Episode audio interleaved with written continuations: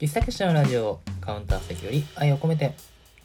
こんばんは。この番組は神出鬼没の喫茶店喫茶結社が最近リアルで出店できないことに対するフラストレーションを解放すべく作ったラジオの中の喫茶店です。喫茶店のカウンター席でマスターとおしゃべりするようなラジオをコンセプトにカフェ喫茶店の話や皆様から寄せられたマスター聞いてよっていう話に適度に相づちを打ち涙あり、笑いあり、サクラあり、やらせありで、毎週金曜22時頃、 note、Spotify、SoundCloud、ポッドキャスト等でお送りしてまいります。はい、ということで、本日も喫茶結社のラジオのお時間です。いやー、なかなか暖かくなってきたとはいえ、まだまだ寒い日もあって、ややこしいですね。うん。えーっと、本日いただいております今夜の一杯はですね和紅茶をいただいております。和紅茶って何ぞやっていう方も多いかもしれないので説明しておくと和の紅茶、まあ、要するに日本の紅茶ですね、まあ、紅茶っていうと結構インドとか中国とかあとはどこだろうケニアとかでも作ってますね。そういうところで作るお茶っ葉を使うことが多いんですけど日本の緑茶の品種を使って紅茶を作るっていう動きもあって今日はその紅茶をいただいております。えー、っとですね京都は和塚町の茶葉を使った銘柄はミオクというお茶です。これは美味しいですね。あのー和紅茶全般に言えることなのかもしれないんですけれどもちょっと普通いわゆる一般的な紅茶に比べるとなんだろうな。ちょっと発酵が微発酵っぽい感じの味というか。うーん。より緑茶と紅茶の間ぐらいの味っていうと伝わりますかね。なんかちょっとこの茶葉の青っぽい感じの香りもありつつでも味は紅茶っていう。比較的まあかりと味が出るやつも多いんですけどミオクがこの今いただいている紅茶は結構あっさりすっきりめのお茶です。これはねえー、どこだったかな。あそこですよ。京都のえー、っとトーマスサー・トーマス・ギットンさんで買ってきたんですけど和塚紅茶さんっていうところが作ってらっしゃるみたいですね。とっても美味しいです。なんで急に和紅茶なんか飲んでるのかっていう話をするとちょうどですね先日定食喫茶プルーに初回営業を終了したんですけれどもその時に提供していた飲み物の一つがこの和紅茶、えー、ミオクだったわけですね、えー今日はそんな先週今週日曜日にございました定食喫茶プルーにどんなことやったのっていう話と実際終わってみてどうっていう話をしつつまた、えー来月以降の喫茶結社の暗躍についてもちょっとお話できればななんて思っておりますので最後までどうぞお付き合いください。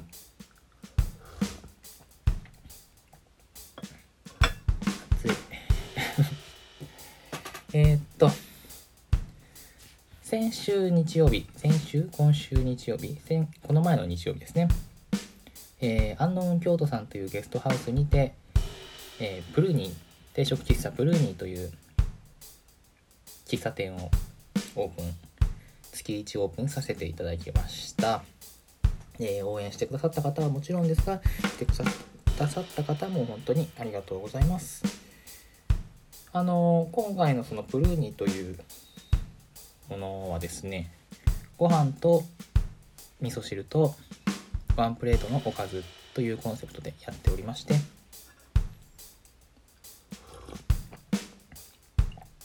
あのー今回はですね新ごぼうの鶏つくね定食っていうのとあと焼き菓子をですねオレンジのマフィンとかえーいちごのパウンドケーキとか提供させていただきました。で今回のメニューに合うドリンク何か用意しようと思ってコーヒーとハーブティーとそしてこの和紅茶を揃えてご用意させていただきました。それぞれねあの食事に合うようにというふうに考えていたんですけど特に和紅茶はまあ和食っぽいのでそれに合わせて和の紅茶っていう部分もあるんですけどあんまり悪い意味で癖が強くなくてん？悪い意味で？いい意味で癖が強くなくてそんなに濃い紅茶ってわけでもないので特にこのミヨクさんはですねミヨクは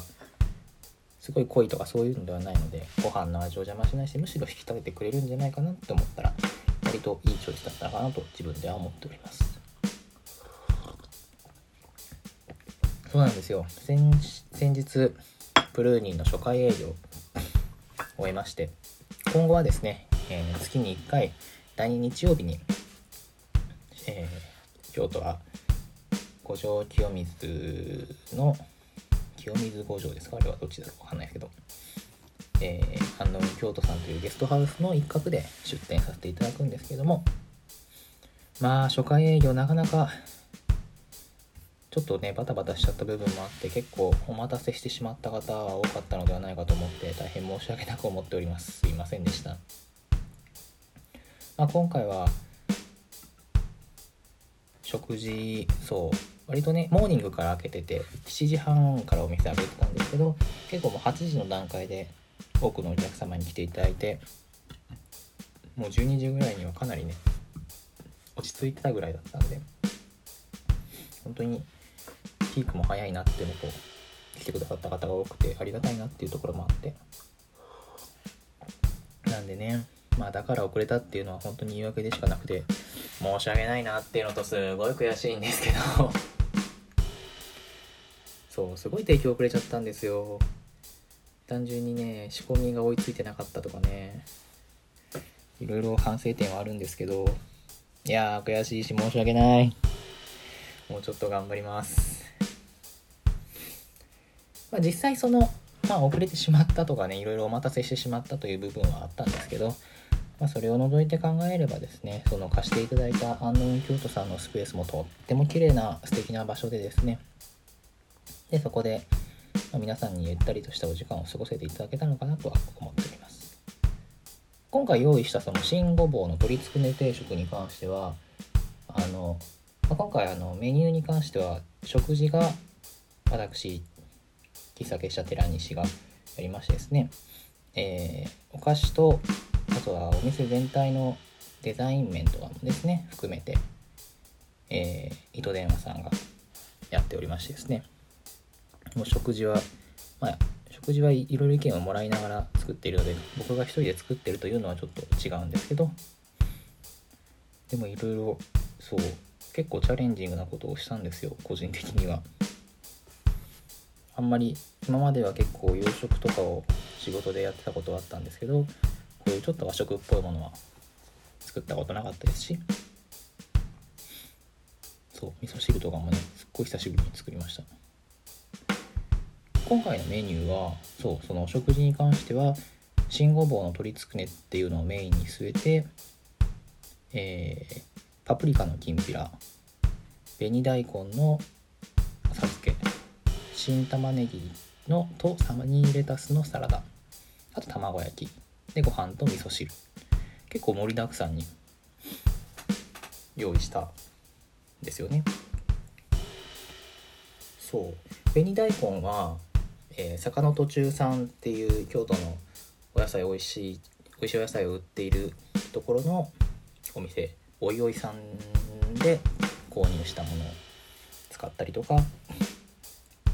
鶏肉もねあのー、北の白梅町って私の家の近所にある鳥松鶏肉店さんというすっごい美味しい行列ができてすぐに売り切れちゃうお店があるんですけどそこの鶏肉を使ってあとはごぼうとかはその新ごぼうって言って、まあ、ちょっとまだ季節は早いんですけど普通のごぼうよりも早いうちに収穫する。そういうちょっと香りもいいごぼうをですね用意したりとか。あと新玉ねぎもねもちろんこの時期のものなんでちょっと春の雰囲気も感じていただけたらななんて思いを込めて作ってみました。我ながらね結構美味しいは美味しかったと思うんですよね。どうだったんだろう。美味しかったですかね？来てくれた方。美味しかったですか？って聞いたら美味しかったって言うしかないと思うんですけど。まああの次回はねまたちょっとメニューを変えようかなって思ってるんで今回のこの鶏ごつくねの定食は1回きりのメニューになるんですけれども。まあ毎月ねやるってことで少しずつこうブラッシュアップして今回は結構お待たせする時間も多かったけれどもまあいろいろ反省点はあるんでそれを改善して次回はもう少し普通のお店のようにちゃんと楽しんでいただけるようにお待たせしないように。準備から何からね。やっていければなと思いますしまだね理想プルーニーとしての理想の形には結構程遠いかなという部分もあるので、まあ、少しずつでも理想に近づけるようにやっていきたいなとは思っております。本当に重ね重ね実際にお店に来てくださった方には本当に感謝ばかりでもう、ね、結構不安もあったんですよ実際。あの今まで出店したところではないところだしメニューも結構新しい試みチャレンジングなことをやっていたし、まあ、個人的にはですよ。個人的にはチャレンジングなことをしたしだから実際どうなのかなっていう部分もあったんですけど、うん、来てくださったお客様の顔を見たら結構安心できる部分もあって本当にそういうところはお客様に助けられた助けていただいたっていう感じです。ありがとうございます。えー、プルーニーはですねあの近所に銭湯があって銭湯の朝風呂の帰りに寄っていただけたら嬉しいなっていう思いを込めてふやけるという意味のプルーニーという名前を付けております、えー、お店でもご飯を食べてゆっくりしてふやけてくださいっていうそういうニュアンス。なんでね。もしよかったら次回、えー、次回は4月11日日曜日。ちょっとまたオープンの時間は変わるかもしれないんですけどもモーニングとランチでやるつもりなのでぜひぜひ京都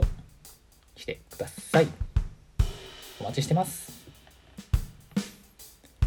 という感じで、えー、先週の先週違う先日の日曜日の定食喫茶プルーニーのお話でした。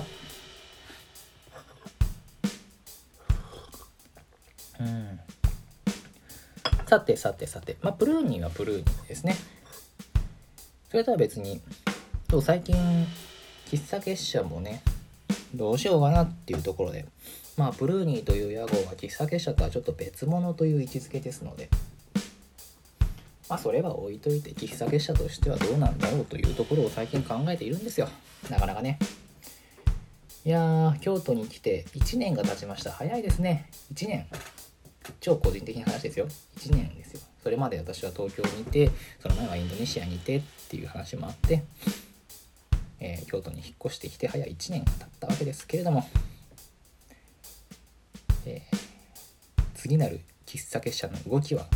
どうしようかなと思って最近はなかなかこうね緊急事態宣言とかもあったりまあもちろんねコロナ禍でもありますのでうまく思うように動けんなというところもあったんですけれども。うん。そうですね。先日五条ゲストハウスさんというゲストハウスさんこれも五条のね素敵なゲストハウスなんですけれども。 New Hello 京都展というまあその五条ゲストハウスさんにまつわる作家さまざまな布小物であったりえイラストであったりそういう作家さんたちが集まって、えー、 Hello New Hello というテーマで一つ作品を作るそれを展示するというとても素敵な企画があったんですけどもそこに行ってきたんですよ。自転車を飛ばして。そのずっとこの最近美術館はもちろんですけどあんまりそういう作品というものを額に入った作品というものを直に見るということがすごく少なくなっていたみたいで、うん、実際にその古城ゲストハウスさんに行って額に入った作品たちをパッと目の前にした時にすごい情報量が入ってくると思って。それは何だろうこの人はどういう思いでこの作品を作ったのかなっていうのもそうだしえこの素材はちょっとなんかなんでこの素材を選んだんだろうみたいなそういう部分も含めて一つの作品から得られる感じるもの作品に対して思うことがすごい多いと思ってパソコンとかスマートフォン画面の画面越しで見るものもちろんそれもすごい素敵なんだけどそれよりはやっぱり情報量が違うんだなっていうのをすごい身をもって感じました。なんかねその何て言うんですかね。うん別に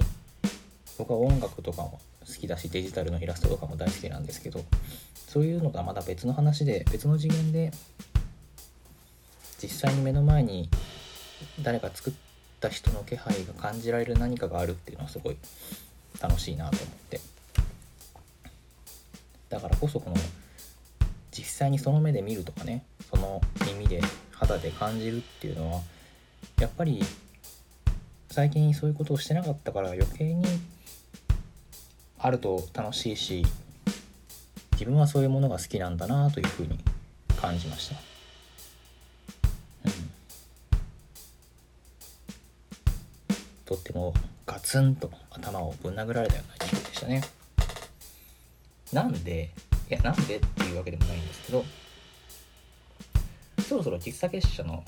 活動もですねより頻度を増やすフェーズに移っていこうかななんて思っております。今までねいろいろやってきました。そのインターネットを通してオンライン喫茶店とかねコーヒー豆の販売もやりましたしえー、と何やったかな。まあ、ラジオもね、これやってますね、そういえばね。そういえばこれは喫茶結社のラジオという名前のラジオでした。あとはね、うーん、トートバッグとか持ったりとかしましたね。いろいろやってきましたけど、やっぱり私は実物というか、目の前にいて、え、誰かの目の前でいっぱいコーヒーなり、お互いのものをはいと差し出すような、そういう仕事がしたい。それを喜んでもらえる人にうん、そういう喜んでもらえる人をお客さんとしたいなという思いもあり、うん、まあじゃあお店をお店というかそういうお客さんに会う回数をどんどん増やしていかないとダメだなと思いました。あのこれは決して遠方とかね他のさまざまな事情で実際にお店に行けない人たちのことをないがしろにするとかそういうことではなくてですね。うん、そういうことではないんですけどあんまりうまく説明ができないですね、うん、悔しいな。うん。単純に、うん、なんだろうな。うん。難しいですね。僕の場合は結構僕のやってることを好きだって言ってくれる人が遠方に住んでいたりなかなかこう家から出られなかったりっていう方もいらっしゃるのでうーん。なんだろう。あんまりうまく言えないけど。でもやっぱり自分ここは私の喫茶結社の場所ですよっていうようなそういう言える場所があるといいなっていうのはずっと思っていてそこに来ると少し息を吸えるような場所息苦しくないような誰か人の気配を感じられるような場所を作りたくて。でそれを作るためにはどうしてもオンラインとかいうだけでは足りんと。もっと実際に情報が情報が目の前で人のやってることを感じられるそういう場所が欲しいなと思っていて。何言ってるんだろうね。何言ってるか分かんなくなっちゃいましたね。うーん。難しいんだよな。本当に。僕の大好きな人たちは結構遠かったり出られなかったりって人もいるからそういう人たちにも向けてやってるつもりではありますけどその反面うん。自分はリアルでコーヒーを入れることが楽しくてって。うん。でも別になんだろうな。それはでもなんだろう。うまく言えないんですけど。うん。お茶飲もう。こういうのね台本を作ら今日はねあんま台本をちゃんと作ってない日なんですよ。超グダグダになっちゃう。あー美味しい。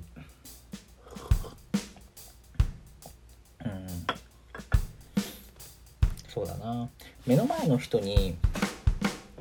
一杯温かいものを入れてって目の前の人に目の前の人にっていう風にやっていったらそのうちどこにでもつながるんじゃないかっていう気もしているし、うん、決してそうリアルで出店をするということが遠くにいる人たちをないがしろにするわけではないとそう思ってはいるんですけど、本当はな。なんかいろんなところに行ければいいのかもしれないけれど。うん。どうなんだろうな。なかなかその辺はまだ答えが出ませんね。うん。ごめんなさい。ちゃんとした言葉になりません。まあでも何の話だっけ？そう。いつかそういう遠くの方々のところにまで一杯を持っていけるようにまずは自分の近いところで自分の周りの人たちにこういうことやってるんですっていうのをもっともっと知ってもらう必要があるのかなとも思っております。なのでちょっとまあ来月はなかなかハードモードなので難しいかもしれないけど5月ぐらいを目安にですね喫茶結社の、えー、営業回数をちょっと増やしていこうかなって思ってます。毎週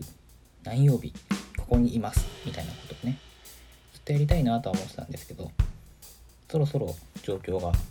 いい感じに好転しそうなのでまあ5月の活動目標というかそれまでに連続して毎毎週1回でも営業できるようにしたいなと思って今いろいろ調整しております。また何かねこうこうなりましたみたいなお知らせができたらこのラジオでねいろいろ匂わせながら お伝えしていければなと思っておりますので引き続き見守っていただければ幸いでございます。メニューとかもね何も決まってないしまだ場所もねこれからそう貸してくれそうな場所の方でねいろいろ打ち合わせたりとかさせていただいて割となんとかなりそうな気はするんですけどまだちょっと分かりません。でも楽しみです。そう。2021年喫茶結社がどうなるか私も分かりませんけどまあ温かく見守っていただければ幸いでございます。では、えー、喫茶結社のラジオではお便りを募集しております。お悩み質問最近ハマっていることマスター聞いてよっていう話なら何でも OK です。メッセージが採用された方には喫茶結社のラジオオリジナルステッカーを差し上げます。ラジオのキャプションのリンクからぜひお送りくださいませ。またラジオの収録後記や写真などをノートの喫茶結社のラジオのマガジンに掲載しております。ノートで喫茶結社と検索していただきますと出てくると思いますのでこちらもどうぞ合わせてお楽しみください。それでは今夜のお別れの一曲のコーナーです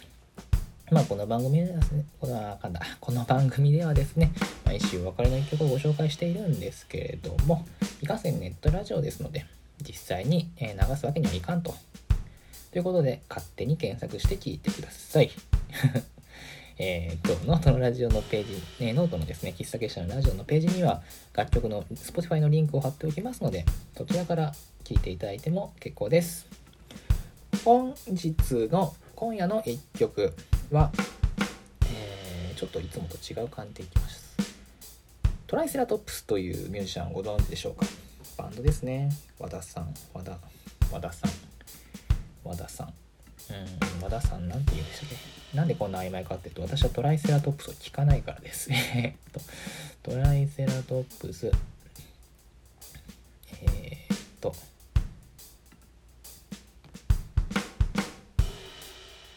和田唱さんですね。はい。和田唱さん。和田唱さんたちのバンド。トライセラトップスえー、っと先日ですねトライセラトップスのトリビュートアルバムつまりトライセラトップスの楽曲をカバーしたさまざまなバンドがカバーしたアルバムが発売になりました私の大学時代の友人でものすごい音楽詳しいやつがいてそいつがよくおすすめしてくれるんですけどもまあ案の定今回もですね寺西とトライセラトプスのトリビュートを聞いたかと。いや聞いてない。トライセラトプス聞かないしと。聞いたことないしみたいな。するとですねめっちゃいいから聞いてみろと。いいのかなと思ってトライセラトプス全然知らないにわか者がそんなトリビュートなんか聞いちゃっていいのかなと思いつつ聞いてみたらめっちゃ良かったんですよ。すっごいよくって。あのアーティストカバーしてるアーティストはですね奥田民生とかですねラブサイケデリコスキマスイッチとかねユニゾンスクエアガーデンとかねあとは山崎正義とかねあのミスチルの桜井和寿もカバーしてますし。めっちゃいいんですよ。でその中でも僕が大好きなベースボールベアというバンドはですねラスラスペリーというねこれラスペリーでいいんではないかな楽曲をカバーしててそれがめっちゃくちゃかっこいいんですよ。そう。ラズベリーですね。ラズベリー。トライセラトプスの元の楽曲もすごいかっこいい。だけどもやっぱり Base Ball Bear がカバーするとちょっとこの Base Ball Bear チックなニュアンスになってかっこいいんだなこれが。曲の歌詞もよくって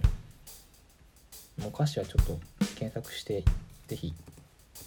見てほしいところではあるんですけど。そうまあその男女の曲なんですけど